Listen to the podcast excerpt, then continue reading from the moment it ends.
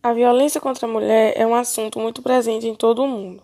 Na entrevista fala que o Brasil é o quinto país com maior índice de feminicídio registrado no mundo. Fala também que as mulheres negras é a que mais está morrendo no Brasil. As mulheres ficam em relacionamentos abusivos por medo e por ameaças.